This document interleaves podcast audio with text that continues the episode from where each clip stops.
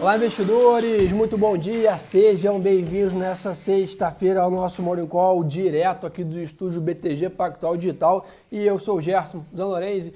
Fazer um rápido recap aqui, um resuminho do dia de ontem. Depois, é claro, vamos ao que interessa, o que vai movimentar o mercado hoje. Pessoal, ontem foi um dia extremamente forte no mercado, né? principalmente aqui falando no mercado de ações. Né? Vimos aí a bolsa com uma alta muito considerável, em máxima histórica nossa, 122.386 pontos. Né? Estamos aí surfando e surfando muito bem a onda do mercado internacional. E por que, que fica claro que é essa onda? Né? Primeiro, aqui no Brasil, poucas notícias, né? E essas questões de não ter notícias acabam sendo notícias ruins, né? Ou seja, a gente precisa dessas notícias que não estão vindo em relação à vacinação. Então, né, se a gente olhássemos só para o mercado local, estaremos uma visão um pouco mais pessimista. Mas olhando o mercado lá fora, né, um grande otimismo, todos os índices aí no, no verde, em forte alta. O que está acontecendo lá fora? Perspectivas de estímulos, né? A economia, a vitória aí do Congresso. Então, o Congresso agora e o presidente Biden muito bem alinhados. Então, isso tudo está motivando apetite a risco no mercado global. Então, o sentimento de ontem foi exatamente o mesmo sentimento de novembro e dezembro do ano passado, pessoal.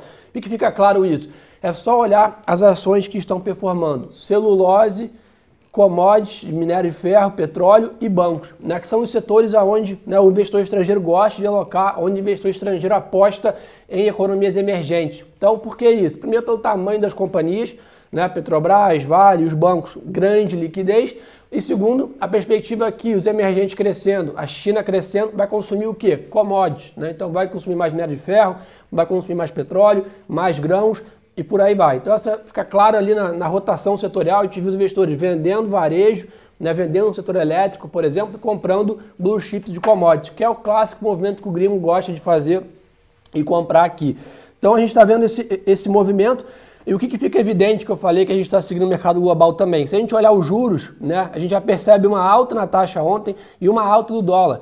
Então, naturalmente, né, um dia de quase 3% de alta da bolsa, o que teria acontecido? A curva teria fechado as taxas e o dólar teria caído frente ao real. Isso seria um dia, vamos dizer assim, positivo perfeito. Mas foi o contrário, né? A bolsa subindo, os juros também subindo e o dólar também subindo. Tá? Esse movimento mostra essa, esse descompasso, talvez, entre o fluxo internacional comprando ações aqui, mas ainda a cautela em relação ao mercado local. E por que isso fica evidente nos juros?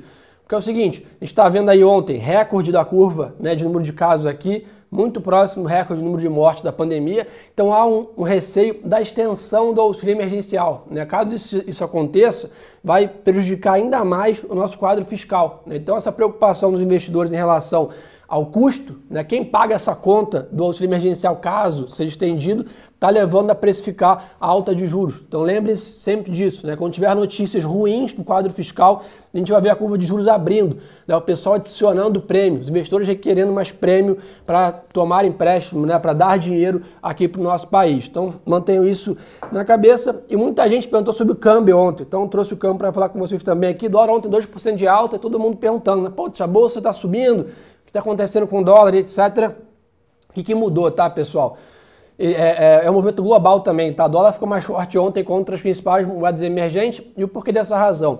Essa perspectiva que o Joe Biden, né, o novo presidente dos Estados Unidos, com o Congresso com maioria a seu favor, vai levar uma grande quantidade de estímulos econômicos, ou é, fiscais, ou é, de incentivos econômicos. O que, que isso vai, vai gerar?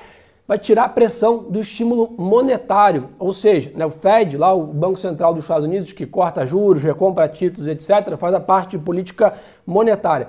Então, caso a parte fiscal ou de outros incentivos tenha um escopo maior, isso pode aliviar a pressão do Fed. Ou seja, o Fed não precisa talvez manter os juros tão baixos, ele pode subir os juros, ele não precisa comprar tantos títulos assim para estimular a economia, e isso levaria a um fortalecimento né, do dólar. Então é isso que levou o dólar a ficar mais forte ontem. Foi também um movimento global, onde a perspectiva de um estímulo de um lado vai aliviar a necessidade de estímulo de outro. E esse outro aqui, que é o monetário, impacta muito no câmbio. Então perspectiva foi isso que impactou ontem o câmbio.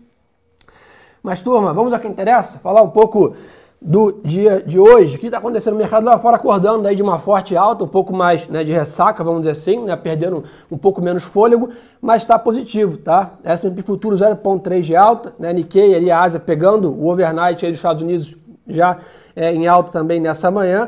O ETF de Emerging Markets, que o Brasil está incluído 1,6 de alta, né? dólar praticamente 0 a 0, né? e petróleo mais um dia de alta, 0,6 de alta, 51 dólares, aí, quase 52 dólares o barril. A quarta alta consecutiva do petróleo, com a Arábia Saudita reforçando né, o seu corte de produção e essa onda aí democrata também nos Estados Unidos. Então, pessoal, o que, que o mercado está olhando? Né, o curto prazo está desafiador. Né? A gente estava ali anteontem vendo a invasão ali né, do Senado dos Estados Unidos, né, pessoas é, é, é, baleadas e feridas, até né, com óbitos, etc. Mas é o que, que eu queria ressaltar com vocês?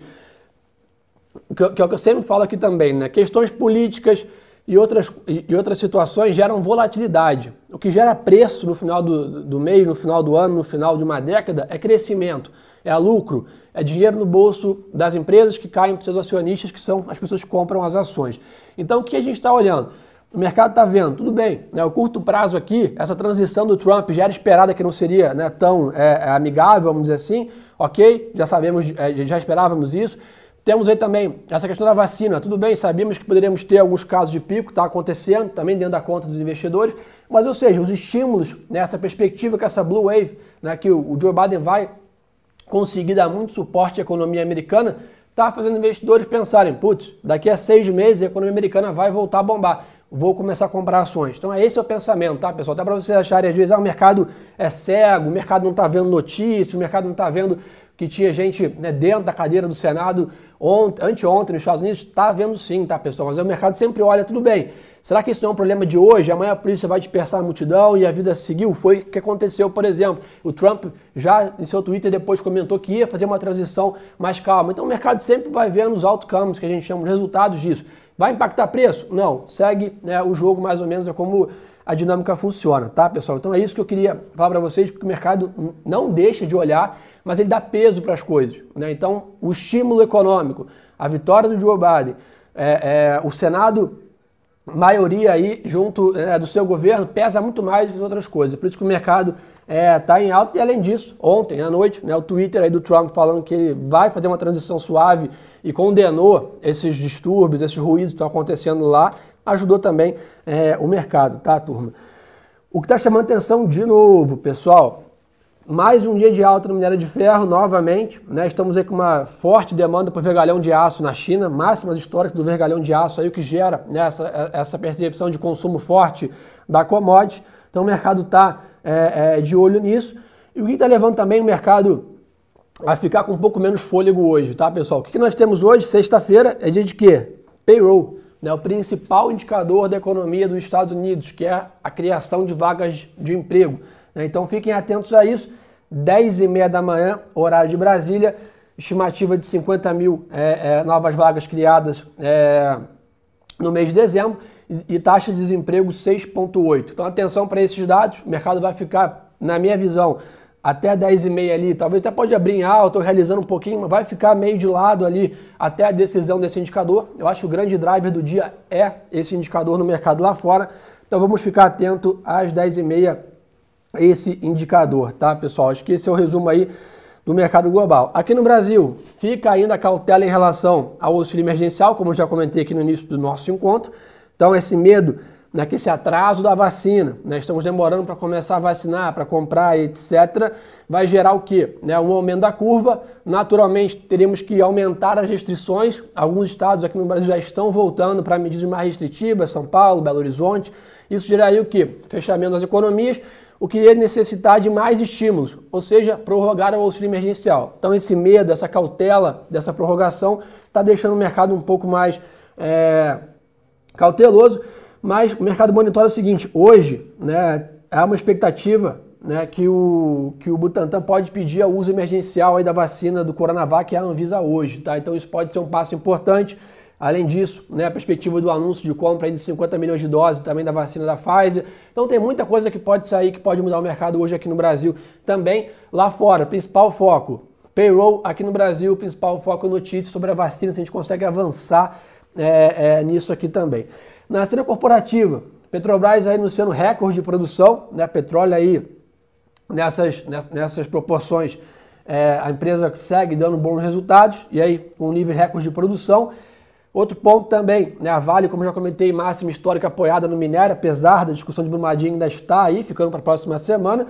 E um outro ponto que eu queria já falar para vocês, turma. Já já estamos começando temporada de balanços do último trimestre. Tivemos ontem já no fechamento resultado da Camil, lucro líquido aí no terceiro trimestre né, de 96% acima da expectativa. Então acho que é manter a atenção aí é, daqui a pouco, daqui umas duas semanas, provavelmente vamos estar naquela famosa temporada de balanço. Então, atenção é, para isso, pessoal. É importante manter isso, que foi o que eu acabei de comentar. O que vai gerar lucro, o que vai decidir se a bolsa termina 150 mil pontos no ano, é a capacidade de recuperação da nossa economia, capacidade de resultado, tá? É, o mais estão querendo saber aqui, vamos bater um papo, turma? Vamos investir aí 10 minutinhos no nosso encontro para saber o que estão querendo saber. Podem mandar aí as respostas, as perguntas. Desculpa, a gente é, bate um papo aqui com vocês sobre isso. Pessoal, qual é o preço-alvo de Petrobras? R$ reais, se eu não me engano, é exatamente o nosso preço-alvo do Research. Tem mais um upside relevante aí em relação é, a preços, tá, pessoal?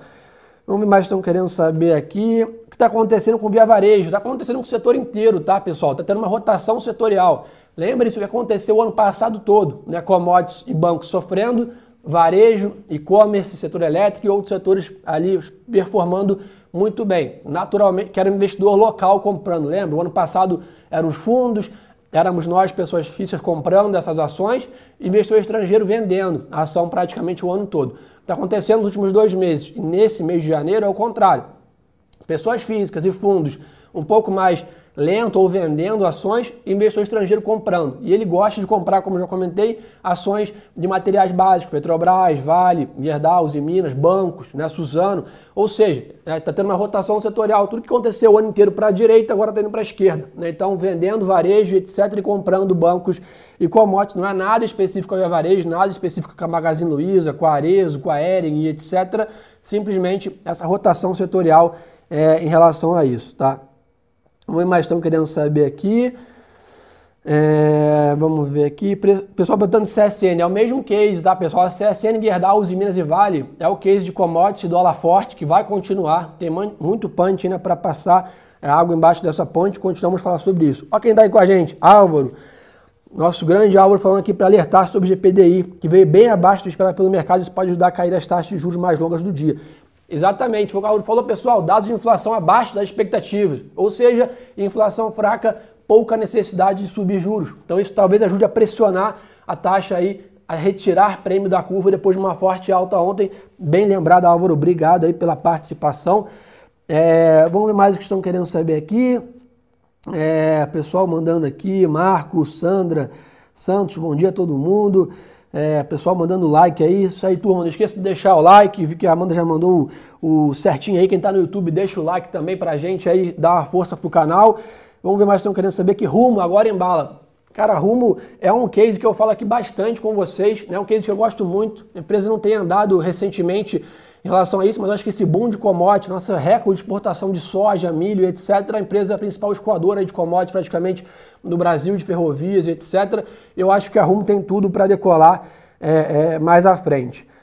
Pessoal, Pedro, Magazine Luiza e Varejo, mesmo case, o Gustavão, é, mesmo case Centauro também. É, o Gilmar mandou aqui, setor bancário está atrasado? Está atrasado ainda. Né? Se a gente olhar versus as demais é, ações, de outros setores, ah, mesmo depois das altas recentes, mesmo depois de novembro, dezembro, ainda está atrasado, tá, pessoal? Então, tem mais espaço é, para andar. Vale, continua sendo top pick nosso de setor aí. Provavelmente vamos rever nosso preço-alvo, que já foi, né, passou, mas sem dúvida deve continuar subindo a Vale aí, o nosso, nosso é um case aí para a gente analisar. Provavelmente depois desse último tri, a gente vai acabar revendo o preço. Né? O papel subiu lá, quase 40% aí em algumas semanas. Então já ele está muito próximo, ultrapassou o preço-alvo de maioria das casas, mas é natural, né? depois de uma grande alta, o pessoal vai incorporar um dólar mais forte e um preço de minério mais forte nos balanços, vai projetar novamente né, os resultados da empresa e vai reajustar esse preço-alvo. Então, acho que por enquanto, praticamente todas as casas vão ter preços-alvos de vale um pouco distorcidos, tá, pessoal? Que devem ser atualizados aí mais à frente. João mandou aqui, Gerson, commodities ainda puxam o mercado hoje? Ainda puxam, tá? Se a gente olhar ali, petróleo e minério de ferro em alta, eu acho que esse payroll talvez pode amargurar um pouco o mercado, mas o que tudo indica hoje, não tanto quanto ontem, mas está sendo uma manhã positiva também é, nos ativos. Isabel mandou aqui, além de bancos que tem atraso, commodities ainda está em atraso, né? Acho que tem bastante espaço para andar, setor de shopping center ficou para trás também, construção civil então nem se fala, mas são setores um pouco mais arriscados. Eu chamaria atenção para olhar um pouco o setor elétrico, né, sofreu bastante essas semanas, setor com alto dividendo e yield, você paga muito bons dividendos, previsibilidade de receita, empresas muito bem estruturadas, acho que vale a pena para quem é aquele buy and hold, montar posição, recolher bons frutos ao longo de ser investidor de uma companhia. Eu deixo essa dica aí, dá uma olhadinha no setor elétrico aí, Eletrobras, talvez é possível privatização ou não, a gente tem preço-alvo bom para ação independente de privatização, então acho que deixaria esse recado aí é, é, para vocês. O pessoal perguntando aqui de privatização. É, esse é o eterno, vamos dizer assim, o eterno sonho que sempre, né? Acho que a gente conversou isso com o Álvaro aqui anteontem, se eu não me engano. Eu acho que tem mais chances de avançar as reformas que a privatização nesse momento, tá? A privatização é mais difícil. É, a gente tem que ter mais capital político, mais engajamento ali, mais força para conseguir avançar esse tema. Né? Então acho que para pensar nisso, acho que mais forte aí, talvez no segundo semestre, vamos torcer para as reformas avançarem no primeiro semestre, que é o que eu acho que é o principal. É, Hugo mandou aqui aéreas. Pessoal, aéreas é o mesmo case e vai ser a mesma resposta até maio, provavelmente. Né? Enquanto não tivermos a vacina, vai ser um setor de extrema volatilidade, né, onde a gente vai ficar vendo lockdown no Reino Unido. Já temos aí com a segunda mutação do vírus nos Estados Unidos nessa madrugada, que o que gerou o lockdown no Reino Unido foi esse motivo. Então o mercado está olhando ali um pouco mais de lado. Até todo mundo está vacinado, se tudo der certo lá para maio, junho, a gente vai ver o setor ali com muita variação, com muita vol, subindo 10, caindo 15, subindo 20. Então, assim, questão de preço, tá barato? Tá. Mas tem que ter muito apetite a risco e tá muito acostumado à volatilidade para comprar esse setor nesse momento, tá, pessoal? É, Equatorial é um case nosso também muito importante, setor de elétrico aí, quem já mandou é, também. Daniel, a Oi continua nosso top pick aí das small caps, tem um preço-alvo da ação aí acima de 3 reais. Acho que o pior da ação já passou de longe, tem bastante espaço para a ação recuperar. Continuamos comprado em Oi, sem dúvida aí a nossa equipe do Research. É, o Kennedy mandou aqui, bote a pergunta, aumentando a taxa de juros nos Estados Unidos, tem risco do investidor estrangeiro sair do Brasil? É uma boa pergunta, pela, mas tem que olhar a classe, né? Gosto de, de, dividir aqui. Acho que subindo juros lá fora, acho que vai impactar mais o câmbio. Acho que a bolsa aqui, né, o que aconteceu com essa, com essa grande liquidez né, que o mercado está, que já está presente, né, independente de ter mais estímulos ou não, já existe uma sobra grande de liquidez vamos ter mais alocação em emergente. Né? Então, subindo os juros lá fora, investidores talvez não tenham tanto otimismo com a economia americana e vão olhar, por exemplo, talvez qual economia pode performar bem, onde eu posso arrumar 30% de alta em um ano. Será que tem mais chance no, numa economia mais é, é, desenvolvida como os Estados Unidos ou uma economia emergente como o Brasil? Então, o fluxo continua vindo. Acho que pode amargurar aqui, o que pode levar o gringo a sair do Brasil é, esse ano, né, ou parar de entrar pelo menos, é um total paralisação das reformas e continuar esse embrólio da vacina. Se a gente chegar é, ali, por exemplo, em, em, março, fevereiro, abril, sem nenhum avanço, né, nem que ainda pequeno, nas reformas, nenhuma sinalização positiva em relação ao quadro fiscal, a vacina não tiver bem avançado o cronograma, ou seja, se a gente tiver que estender o auxílio emergencial, e aí vamos entrar numa seara muito ruim de quadro fiscal.